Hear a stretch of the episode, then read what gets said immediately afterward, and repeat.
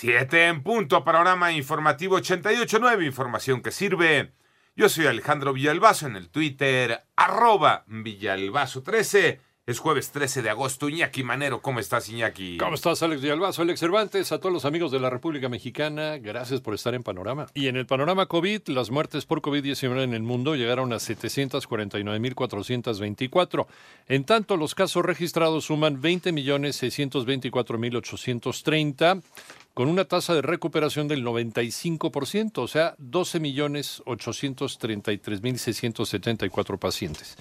Y el presidente peruano Martín Vizcarra anunció el restablecimiento del toque de queda diurno dominical y el confinamiento de cuatro regiones ante el aumento de contagios. Solo entre niños la tasa creció un 75%. Y ya como te lo adelantaba Alex Villalbazo, AstraZeneca firmó un acuerdo con la organización mexicana Fundación Carlos Slim para contribuir a la producción en Argentina y México, así como la distribución sin beneficio económico en América Latina de esta potencial vacuna contra COVID-19 AZD1222 durante la pandemia. Este acuerdo va a proveer inicialmente 150 eh, millones de dosis en la región, excluyendo Brasil, que será cubierto por el acuerdo de AstraZeneca con el gobierno brasileño anunciado en junio pasado. Se espera iniciar los envíos en el primer semestre de 2021 en caso de que los ensayos clínicos resulten exitosos. Y recientemente también la Universidad de Oxford y AstraZeneca anunciaron resultados provisionales de un ensayo clínico de fase 1 y 2 en el Reino Unido que mostró respuestas inmunes sólidas contra el virus SARS-CoV-2 en todos los participantes. La farmacéutica AstraZeneca indicó que busca una alianza con sus socios de América Latina con el objetivo de que en la región exista un acceso rápido a esta potencial vacuna.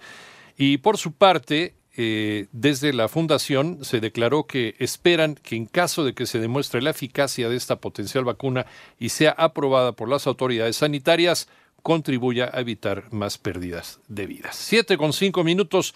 De acuerdo con el Seguro Social, en lo que va de 2020 ya suman 925.490 empleos perdidos, de los cuales el 75.1% corresponde a empleos permanentes. Y estas son las cifras de casos de víctimas por la pandemia en México. Moni Barrera.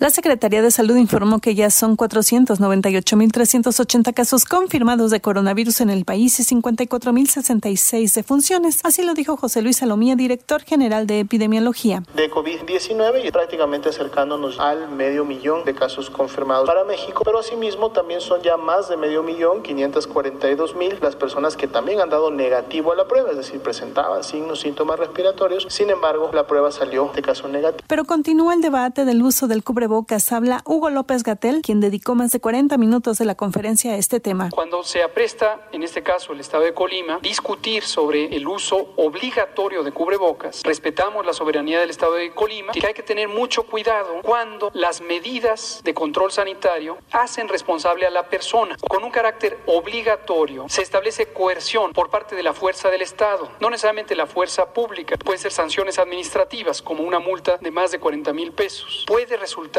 en el enorme riesgo de que se vuelvan a abusar de los derechos humanos. En 889 Noticias, Mónica Barrera.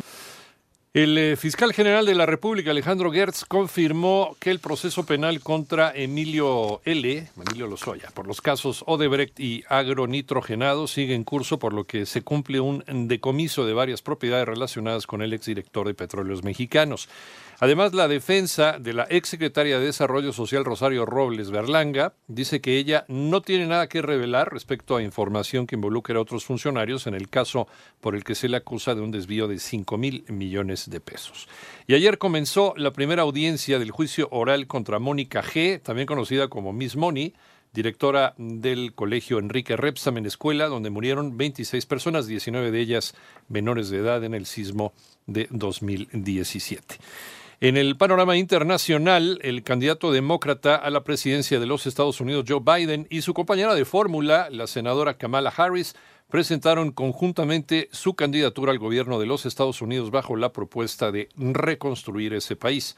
Además, una tribu de California, cuyas tierras se extienden a lo largo de la frontera entre los Estados Unidos y México, presentó una demanda en contra del gobierno del presidente Donald Trump para bloquear la construcción de una sección del muro fronterizo y las autoridades libanesas informaron que la explosión del pasado día 4 en Beirut afectó a 601 edificios históricos, 70 de los cuales corren el riesgo de derrumbarse.